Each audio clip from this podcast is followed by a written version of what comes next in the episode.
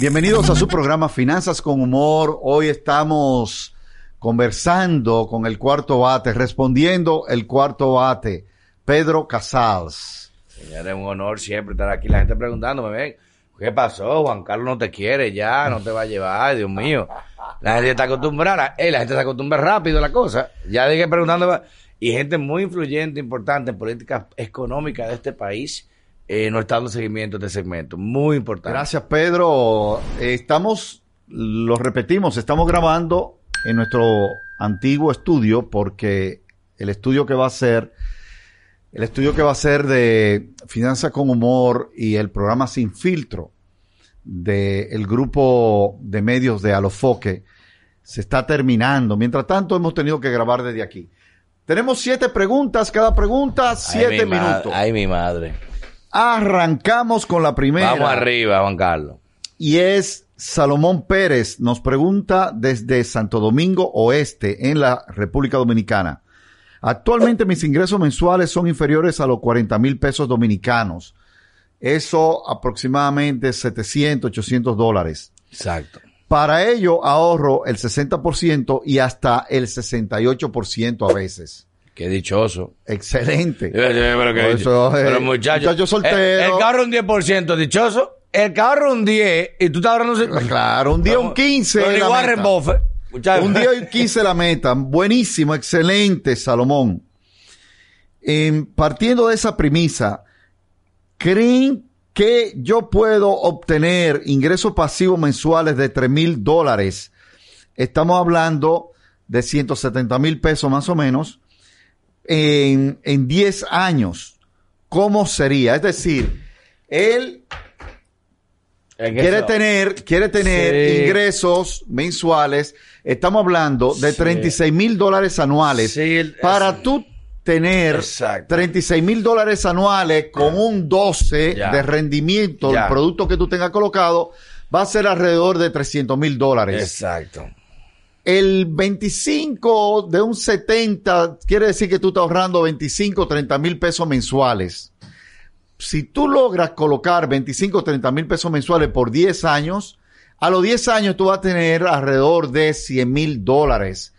Con un 12, eso te va a dejar... Sin depreciación, sin depreciación, porque recuerda, Claro. un dato, pero hay que también decir, el, el- Buenísimo, el valor Pedro. del, el valor del dinero que está tiempo. hoy tiene, sufre lo que en economía, eh, a Scarlett refería de que se llama eh, Y la inflación.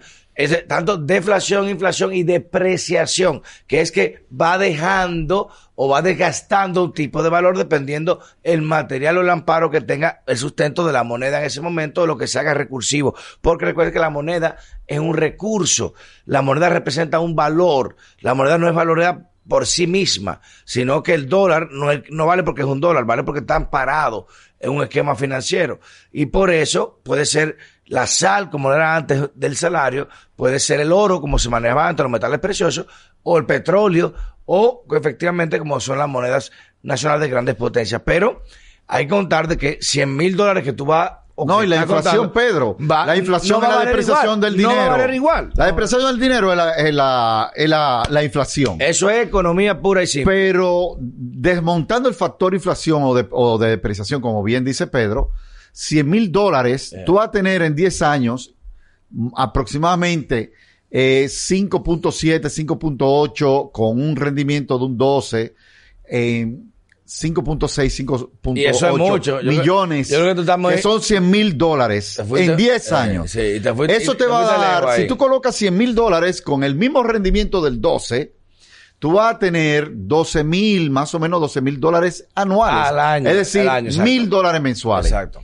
Para tú obtener 3 mil dólares mensuales, tú vas a necesitar colocar exacto. alrededor de 300 mil dólares en 10 años, que tendríamos que calcular, como dice Pedro, El valor del 300 costo- eh, claro, hoy, ya. que no es lo mismo. No es lo mismo. Que eso te estaría afectado por la inflación, si en Estados Unidos que va a andar entre un 2 y un 3, no la de este año, va a andar entre Cuidado. un 2, un 3, aquí va a andar entre un 4, un 5, un 6, un 7, dependiendo. Tiene una frase muy característica de economía, dice que los economistas duran seis meses del año pronosticando cómo va a cursar la economía.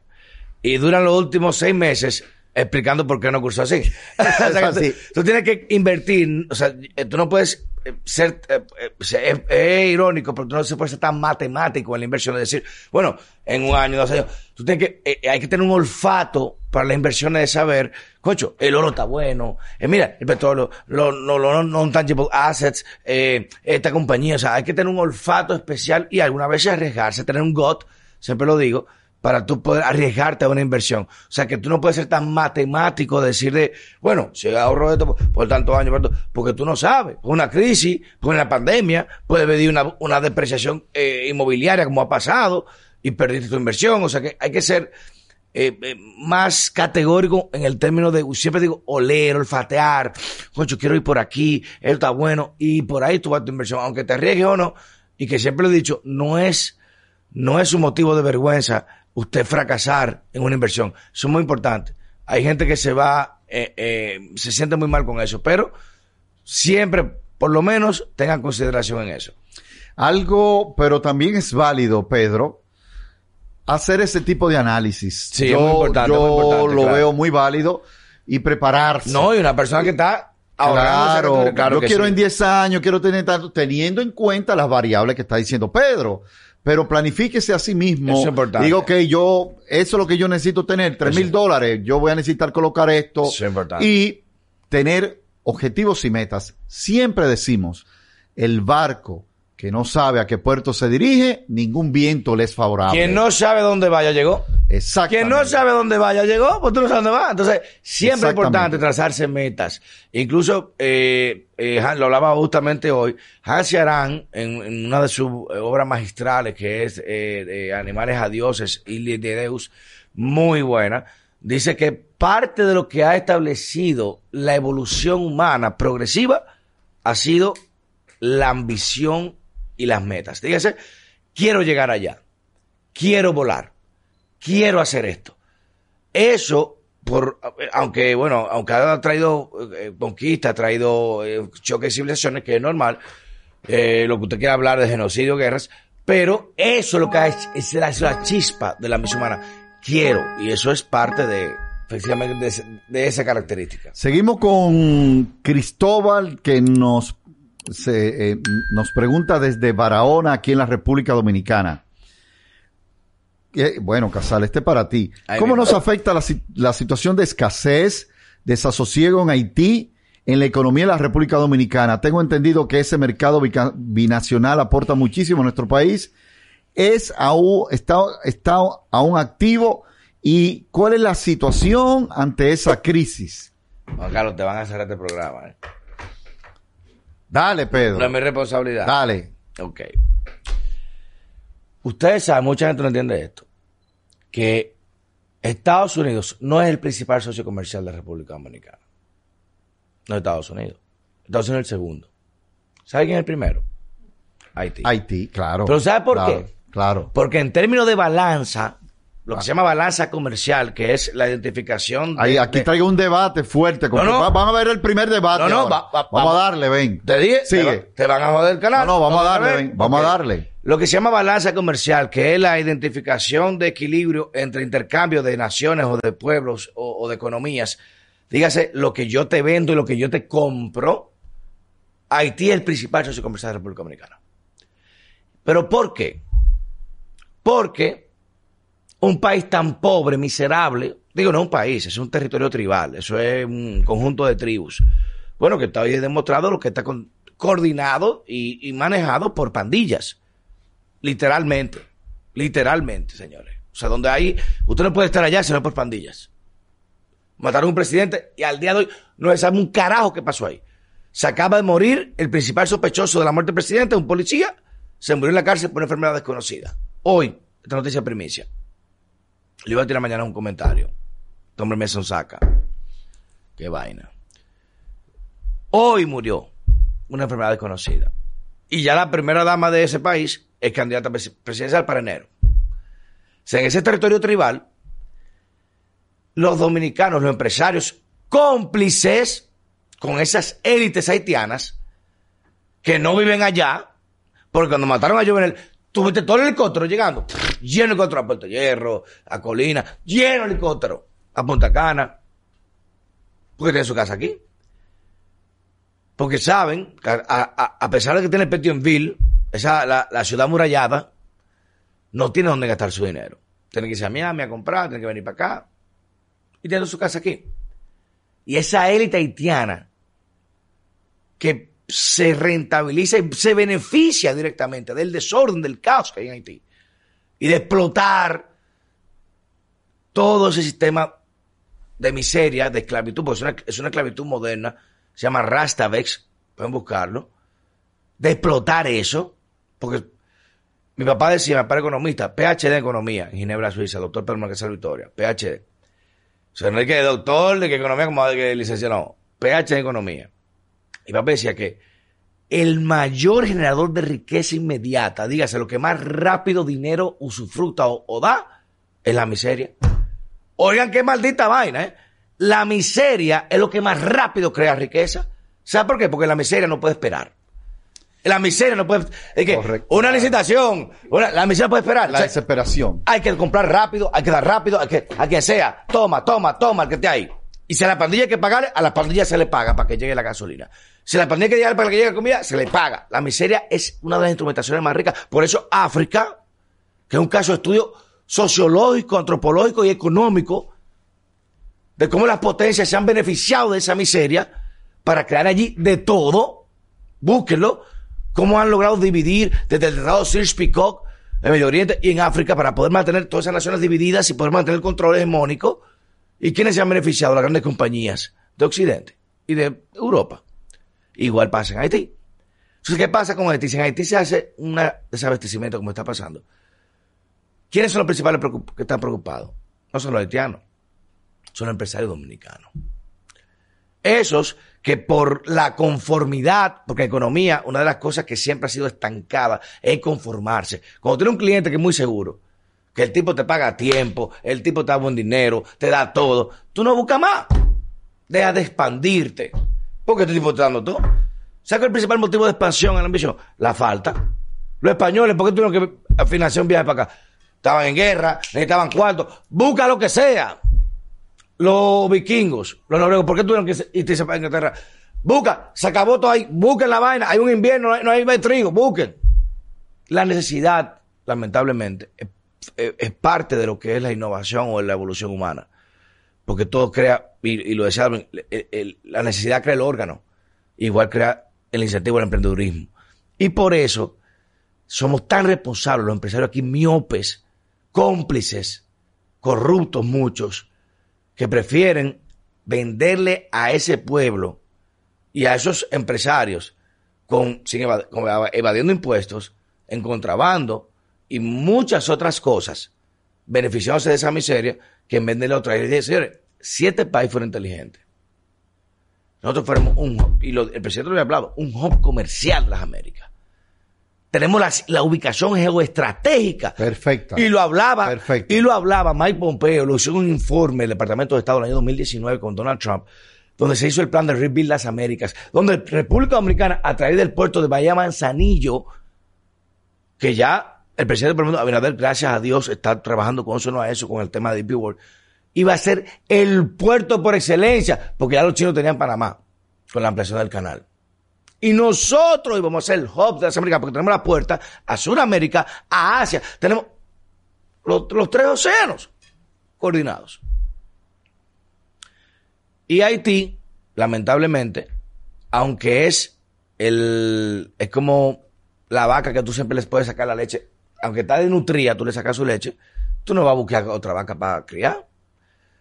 El doctor Micho Caco explica de que el cerebro funciona lo que se llama eficiencia relativa. ¿Y qué dice el cerebro? Por ejemplo, que si yo estoy en mi cuarto en la noche, por eso la gente pone neverita en sus cuartos. Si yo estoy en mi cuarto en la noche y yo tengo un botellón de agua frío aquí en mi cuarto o un bebedero y tengo otra nevera abajo en la cocina, ¿a cuál yo voy ahí? ¿A cuál yo voy ahí? Yo voy a bajar la cocina, bajar escalera, aunque ese... No, yo voy a cuál que tenga el cuarto, rápido, rapidito. El que esté caliente. Bueno, le pasa ese tema, ese tema muy amplio, pero lo que quiero decir es de que todo lo que acontece en Haití es directamente una correlación a la República Dominicana. Y los principales responsables no solamente son las autoridades dominicanas, sino los empresarios que por años han mantenido un sistema de explotación, de explotación no, no quiero, ser, no quiero hablar así, sino de, de conformismo, que en vez de buscar otros mercados, como son las islas, que ya Inglaterra está buscándolo con el tema natural para venderle a la islas, que nosotros pudiéramos estar supliendo desde agua, desde trigo, desde harina, desde aguacate, desde piña, desde frutas, todo pudiéramos estar supliendo nosotros a las islas, todo. Ah, no, pero es más cómodo, es más fácil. Agarrar un camión, para lo mandó para Haití. Bueno, Pedro, Aunque joda al país. Seguimos con la siguiente pregunta y lo, lo hace Ariel desde Santo Domingo. Mi mamá es profesora, tiene actualmente muchas deudas activas, pero también tiene ahorros. ¿Es correcto utilizar ese ahorro para pagar esas deudas e iniciar en cero? Mira, Claro, la, la deuda, claro, o sea, la claro, deuda, hermano. claro, claro. Usted puede tener 10 pesos y si debe 20 no tiene 10 pesos. Tiene menos ¿Entiendes? 10. Tiene menos 10. Tiene, exacto. Eso es como, como el monopolio, igualito. Entonces, las deudas, y además es un sentimiento liberador. Después de tú te dejas de deber, aunque tú no tengas el dinero, tú dices, Dios mío, estoy bien. Pero tú puedes tener 100 mil pesos y debes 50 mil y no te vas a sentir bien. No, y- Hay pero- que las deudas son un lastre, es como una, una cadena en el pie. Es una cadena. Tú no puedes caminar igual con la, con la cadena en el pie. Tú- por más que tú tengas, mira, va a correr, no puedes caminar igual con la cadena. Córtate la cadena y aunque el otro vaya adelante, tú vas corriendo después. Pero dinero que te entre, pague su deuda, limpie su historial crediticio y de ahí usted vuelve a ahorrar. Porque El- el, ahorro, ¿para qué el ahorro? Para el ahorro, para deuda y para Primer- comerciales, es para eso. Claro. El primer paso, y eso siempre lo decimos y no nos cansamos de repetirlo, Pedro, el primer paso para usted poder alcanzar la libertad financiera Libertad, es de las deudas. Libertad financiera. Es las deudas. yo, me Usted siento un, tiene- yo me siento un esclavo. Usted tiene que atacar. Usted tiene que atacar sus deudas. De nada te vale, como dice Pedro, tener un ahorro cuando tú estás, cuando tienes deudas pagando sin, pagando Por- intereses. Exacto. Entonces, y acumulándose. correcto. Y lo primero es hacer un plan. Claro, libertad que hay un me plan. ahí, libertad financiera. Yo le, le, le sugiero, les sugiero, un día podemos hablar sobre eso, que hay un plan para pagar las deudas que se llama el, plan bola de nieve o avalancha, donde yo voy seleccionando y voy atacando La deuda más. ¡Ay! Eh, la deuda más pequeña. Doctor Van Hip una vez me habló de eso. Eh, snowball, snowball Cried, eh, Snowball Effect. Entonces, Eh. tú tienes que buscar las deudas más grandes o las deudas más. La, que la puede más pequeña. La que puede provocar. Que se van provocando para ir, para ir disminuyendo. Claro, porque esa bola de nieve, recuérdate Eh, que la bola de nieve comienza pequeña, se va, a medida que va, grande, poniendo exacto. grande, se va Muy poniendo duro. grande. Bárbaro. Entonces tú comienzas atacando las deudas más pequeñas, después la segunda más pequeña, hasta que finalmente tú te liberas de todas tus deudas. Para alcanzar la libertad financiera, no nos cansaremos de repetir que tienes que resolver tus problemas de deudas, tienes que atacar tus deudas, porque la deuda tiene un costo. ¿Y cuál es el costo de la deuda? Además de la parte emocional, los intereses que yo pago, que son eh, generalmente altísimos. Hermano, le voy a decir una cosa. De las. Hay dos cosas por las que un hombre no puede funcionar en una habitación con una mujer. Y una ya son la deuda. Eso es así. Eso es así. Hombre con deuda, manito. Tú con una gente, uno no funciona. Yo no sé usted. La mujer, ¿Qué te pasa? ¿Y qué? No es como la mujer que tú que ya. Es que no hay forma de funcionar, hermano. Usted se quita eso y créame que aunque usted dé para los cuartos, usted va a sentirse mejor. Eso es increíble, pero pague su deuda.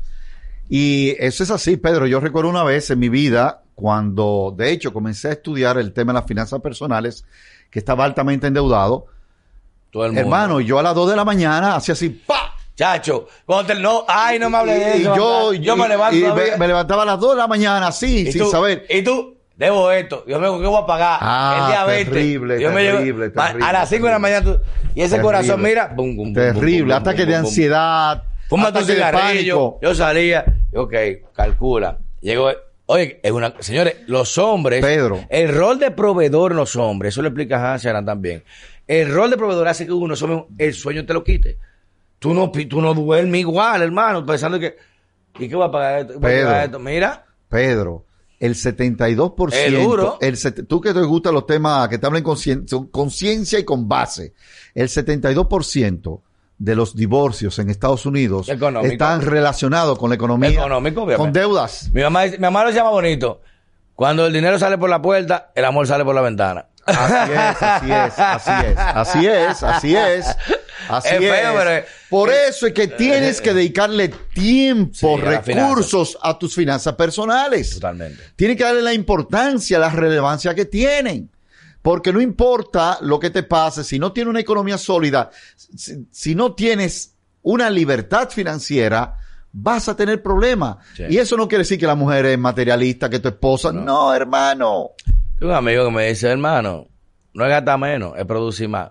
Ah, Saludos a, ay, Jumpy, pero es verdad, uno tiene que entender ese concepto de que tú no puedes restringirte, o sea, no es la mentalidad de que, bueno, es producir más, buscar cada mecanismo, innovar. Mira, tengo esto aquí, voy a ponerme este negocio, ponerme esto. Yo le dije a Juan el otro día, mira, que hablar contigo, se me dio una idea de un negocio, un tema de comida saludable. Eh, ya, no lo digas. Ay, yo- ay, bueno.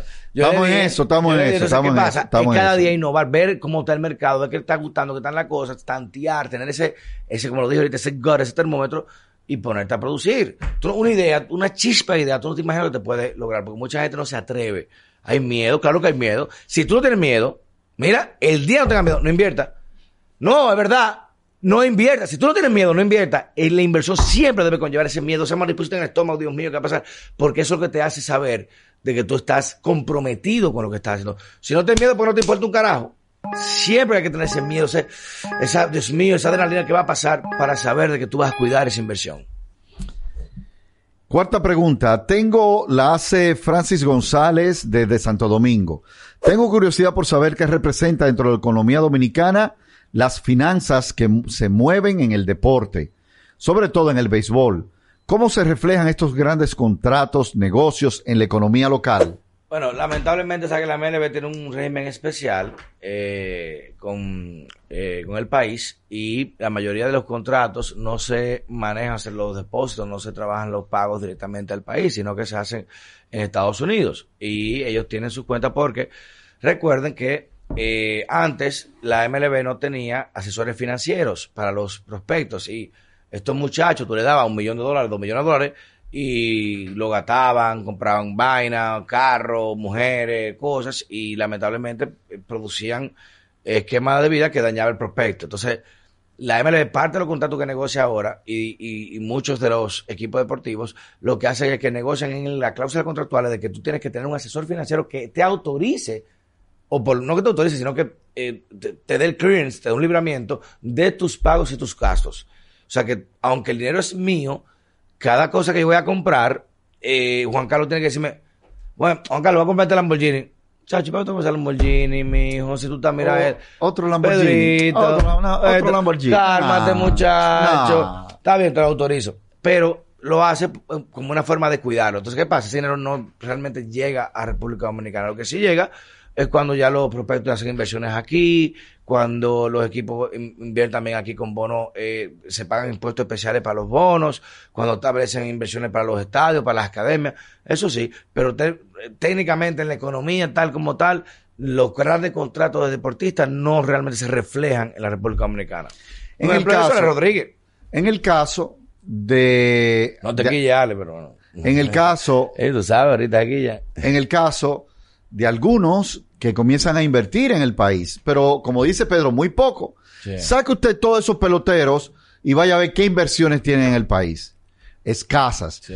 Tenemos el caso de mi eh, querido amigo que está haciendo un hotel, Edwin Enca- Encarnación. Ah, Edwin, está bueno. terminando un hotel en la Romana. Esa es una persona que está invirtiendo en el país. Sí. Pero la realidad es que la mayoría deja su dinero en los Estados Unidos en dólares, Y lo solamente con inversiones también. allá en Estados Unidos y buscando eh, su protección. Mayor rentabilidad y y seguridad. rendimiento, porque todo O sea, el tema de patria. Vamos a estar claros en eso, Pedro, no es tema patrioto, el- patriótico. Hermano, el- tú me acusas, el dinero no tiene nacionalidad. El Siempre dólar- lo hemos dicho. eh, El dólar, el dólar en Hong Kong vale igual que el dólar en Colombia. El dinero no tiene nacionalidad. Entonces, lamentablemente, el dinero, y siempre te lo digo, no puede tener emocionalidad de que, ay, que voy a invertir el país. Yo admiro mucho a la comunidad judía porque ellos sí en República Dominicana, a pesar de pérdida, han invertido aquí por un tema ya de tradicionalidad y creencia, por respeto. Pero la mayoría de grandes inversionistas, hermano, en Estados Unidos, ¿qué dicen los grandes empresarios antes de Trump? Sacaron tus empresarios ya porque el impuesto está muy fuerte. Se fue para México, se fue para Venezuela, se fue para Colombia, se fue para, eh, para Chile, se fue para China. Y Trump después hizo una ley que le iba a comprar más impuestos a los que estaban fuera. ¿Y qué tuvieron que hacer? Volver para allá. Porque el dinero, eh, la economía, las finanzas no respetan un criterio de moral, siempre lo digo, ni un criterio emocional, moral- sino un moral. tema de rentabilidad. ¿Qué conviene, qué no conviene, qué gana más, qué gana menos? Ya. Señores, tenemos a nuestra quinta pregunta, es Vitauro desde el Bronx, de, de la ciudad de Nueva York. ¿Cuáles son los pasos que se deben dar para adquirir una vivienda en los Estados Unidos? Bueno, Bueno, lo primero es que si tú la vas a comprar eh, eh, cash, sin ningún tipo de facilidad, de mortgage, de préstamo hipotecario, cualquier persona puede prácticamente comprar una vivienda. Sí. Te van a pedir un origen de fondo, te van a hacer... eh, pero un- conseguir un cash allá sí es fuerte. Exacto, pero si tú vives en los Estados Unidos y la vas a comprar a través de una facilidad, de un préstamo hipotecario, de un mortgage, eso tiene varios requisitos. Lo Sí. primero es que debe tener un estatus migratorio ya eh, establecido, regularizado, es decir, debe ser residente, eh, puede tener una visa de trabajo. Lo importante es que esté pagando impuestos. Debe tener dos años ya de estar pagando impuestos en los Estados Unidos. Es lo mínimo. También es lo máximo porque solamente te revisan dos años. Dame una recomendación y es que para comprar esa casa te tomes tiempo. Lo mismo que decía Pedro en la pregunta número uno. El rush de la necesidad es el peor consejero al momento de tú adquirir es- una es- vivienda. de cualquier activo. Porque De cualquier la- activo, tú puedes- claro. Porque la desesperación, lamentablemente, te pone a buscar lo primero que venga. Y cuando tienes lo primero que venga, no va a elegir lo mejor. Eso oye feo, pero si tú tienes... Y tú, si coges la primera que llegó, después dices, mira, más linda. O sea, se oye feo, reitero, igual la mujer con los hombres, pero hay que tener esa paciencia de saber elegir, porque en la inversión hay un momentum, hay un timing, y eso es lo que diferencia de hacer millones o de perder millones. Es correcto. Así debes tomarte tiempo para seleccionar esa, esa vivienda. Ya tú sabes, la, la mayoría saben el criterio para buscar esa vivienda, la importancia que tiene Estados Unidos. Cuando yo estaba comprando mi primera casa en Estados Unidos, le preguntaba a al realtor y él me decía, Juan Carlos, recuerda el que el precio, el agente inmobiliario, correcto. Recuerda que la vivienda hay tres factores que inciden en el precio de la vivienda. Location, location, location. Ubicación ubicación. Ubicación, ubicación, ubicación. Por eso los, los restaurantes de comida rápida y la mayoría de restaurantes o, o de, o de establecimientos de comida o de fácil acceso de goods, o sea, de servicios, no son conceptuales de los productos que venden, sino de la ubicación donde están. La Exactamente. mayoría están al lado de universidades. ¿Por qué? Al lado de grandes empresas. ¿Por qué? Porque la ubicación es el 70% del éxito de un negocio. Aquí tenemos una historia de un restaurante de mucho éxito, un restaurante de mucho éxito, y el dueño tuvo la visión de moverlo al a lo que era, el, estaba en lo que era el centro de la ciudad, y la ciudad se estaba Ay, desplazando. ya sé cuál es. Don Pepe. Don Pepe, mira. Estaba en la Pasteur, aquí en la República Dominicana, el dueño tuvo una visión y lo movió. Y mira, mira lo que es. Y lo que sigue siendo ese restaurante. Y Entonces, lo location, location, location. Location, location, Lo location. segundo es que te acerque a un banco para que te puedan preaprobar ese préstamo. Eso es importante. Para hacer una oferta hoy en Estados Unidos Sí, de un- una casa, un- ya necesitas tener el préstamo Preaprobado, preaprobado. Y ahí va a venir la inspección de la casa y va a venir el proceso también Sí. del appraisal. El appraisal es la tasación. Y ya ahí va a seguir lo que es el proceso del mortgage o la aprobación de ese préstamo. Pero lo más importante que tenemos que decirte, tiempo. Tómate el tiempo, planifícate. Si en dos o tres años comienza a buscarle al paso con calma para que pueda conseguir esa oportunidad que andas buscando. Seguimos. Muy bueno, Juan Carlos, brillante. Seguimos con la sexta pregunta, penúltima pregunta de esta sección, respondiendo con el cuarto bate. Tengo 19 años, es Rayson Pérez de Santo Domingo. Tengo 19 años, proxima- eh, Oye, yo iba a decir 19 años aproximadamente. Tengo 19 años y próximamente me mudaré a Arizona, en Estados Unidos. Ahí vive mi familia. En Por Glen- petición. en Gilbert, Arizona.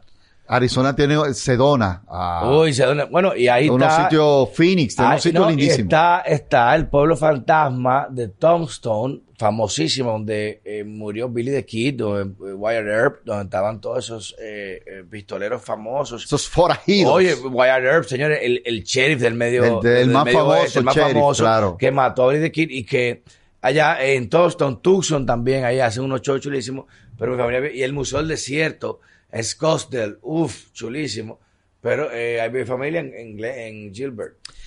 Dice, estoy estudiando en el Loyola como técnico en electricidad. ¿Es prudente terminar esos estudios en República Dominicana y luego partir para tener una opción de formación técnica en los Estados Unidos? Pero muchachos, en Estados Unidos están pagando 15 dólares la hora para tú atender un Ahora mismo, eso está. Oye, no, no, está- lo puedes buscar. No, y la búscalo, bú- visa. búscalo. H1, H2. 15 abrieron. dólares la hora para tú trabajar en McDonald's. Porque la mujer que trabaja. Tú consigues un, un- una licenciatura técnica, un certificado técnico. Excelente. Y tú vas a conseguir. Con los ojos cerrados. Relajando. Termina- te termina tu visa. estudio técnico. Claro, termina tu politécnico. Cuando te consiguen tu visa, te mandan relajando para allá ganando 40 a la hora.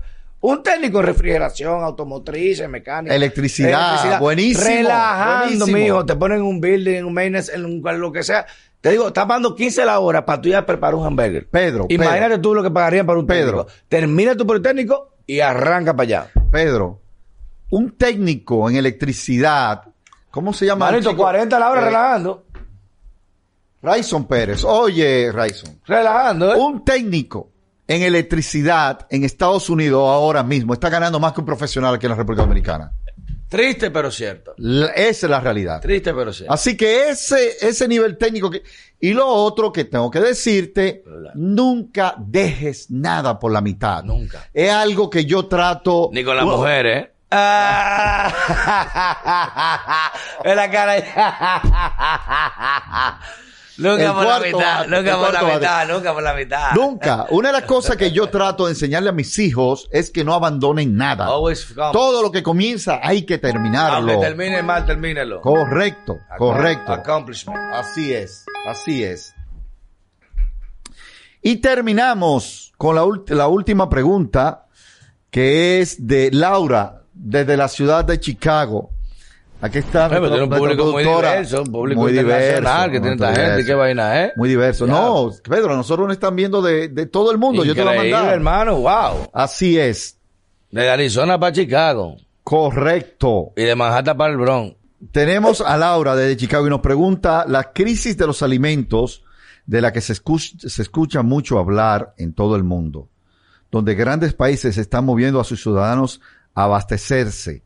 ¿Afectará eso a la República Dominicana? ¿Debemos tomar medidas de la crisis de abastecimiento? Hay que, hay que aclarar varias cosas. Sí. No es una crisis de alimento per se. Ahora No. mismo hay una crisis de la cadena de suministro, transpo- de transporte. El tema no es la producción. En este momento. El tema es el transporte y obviamente no, a- no nos voy a llamar a engaño. La, la cadena de transporte y las navieras han instrumentalizado esta situación para rentabilizarla. Pues, oye, si puedo cobrar 10 mil en vez de 3 mil, bueno, yo voy a hacer que el barco llegue más lento, obviamente. Pero búsquese un documental muy bueno, porque eso es, es un tema que va más allá, que se llama Food Inc. Ese documental se llama Food Inc. Uf, buenísimo. ¿Tú lo viste? Netflix. De cómo habla de las Claro, cuatro buenísimo. empresas que representan la cadena completa de producción, transporte, aliment- distribución, comercialización de todo el alimento en Estados Unidos, casi del mundo. Y habla de Monsanto, que una de las empresas más importantes que ha Uh. literalmente monopolizado lo que es la carne en Estados Unidos, desde la res hasta el pollo, el cerdo, la oveja, todo. Y te habla precisamente de cómo juegan muchos temas con los precios, con los suministros, para precisamente establecer una balanza de, de- de- de tarifarios que, que les beneficie. Ahora, de que hay una crisis de producción, no la hay. De que la producción es monopolizada y de que sí manejan los precios, es verdad. Y le van a rentabilizar mientras puedan, obviamente, porque son empresarios. Y si no se regula, lo van a seguir haciendo. Pero busquen ese documental, Fooding, para Así es. En, en- en este momento no hay una crisis alimentaria. No, no hay una hay, crisis de no alimentos. hay, es de suministro. En Estados Unidos hay una crisis de, de laboral. Es por crisis. las ayudas del El gobierno. Hay una social. crisis laboral y sobre todo a nivel técnico, como decíamos en la pregunta anterior. Exactamente. Hay, hay una crisis en ese sentido. Chamaquito que y es de recurso humano, es de recurso humano. Pero una crisis como alimento, No. alimentaria como tal, no hay. No. Eh, se estima la proyección que hay que con la crisis de la cadena de suministro y esa crisis laboral, probablemente en el primer, segundo trimestre del 2022 del año que viene, ya debe Se estarse empieza a, balancear las cosas. Ahora, por la alta demanda de las fiestas navideñas, el estrecho de Hormuz duró casi un mes cerrado, recuerden eso. Oh, claro. que el banco se cayó. claro, Todos claro. los barcos que no pusieron para... O sea, la gente no entiende eso, pero un Las día que se retrasa un barco, un día que se retrasa un flete, establece siete días, porque el, el flete llega un día, pero de ahí hay que sacar la vaina, aduana, esto. O sea, que un día que se retrasa son más de siete días en, en términos de, de la rentabilidad de producción del producto. O sea, no es tan sencillo como la gente piensa. Así es, así es, así es. Señores, súper agradecidos, Juan Carlos, se va- el Pedro. tiempo se va relajando, ¿eh? Respondiendo con el cuarto bate.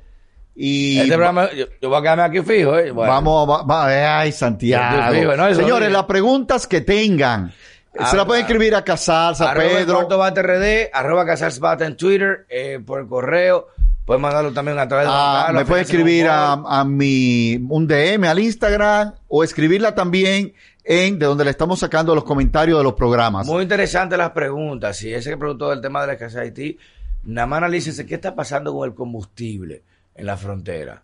Busque qué está pasando con el combustible. Ay, déjalo ahí, Pedro. ¿Cómo la- Ay, no, no lo mueva. Hay bandas que... Bueno, Ay, déjalo ahí, Pedro. Bueno, Señores, gracias. Gracias por seguirnos en este su programa Finanzas con Humor, respondiendo con el cuarto bate. Nos vemos en la próxima.